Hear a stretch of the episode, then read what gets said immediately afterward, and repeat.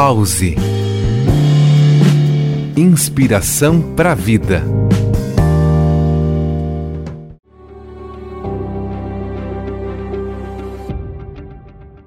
Olá, ouvintes do programa Pause. Você já ouviu falar no termo arquiteto de escolhas? Vem comigo. Aqui é Elaine Floriano, instrutora de Mindfulness, processo de atenção plena, consciência, com certificações em psicologia positiva e comunicação não violenta.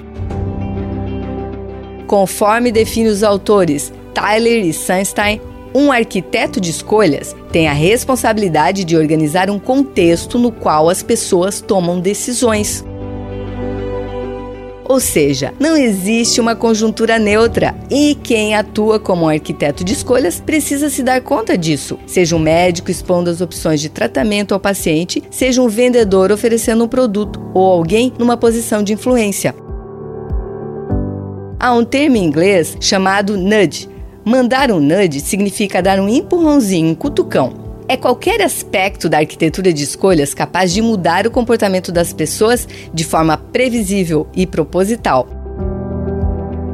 Veja a relevância de estarmos atentos. Quando desenvolvemos a capacidade de voluntariamente redirecionar a atenção repetidas vezes, fortalecemos a base da opinião e do desejo e estamos menos vulneráveis a influências de arquitetos de escolhas, nos enviando nudge. William James considerava que uma educação de excelência deveria ser voltada para o aperfeiçoamento dessa característica, a atenção plena.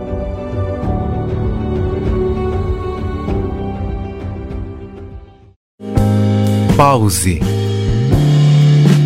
Inspiração para a vida.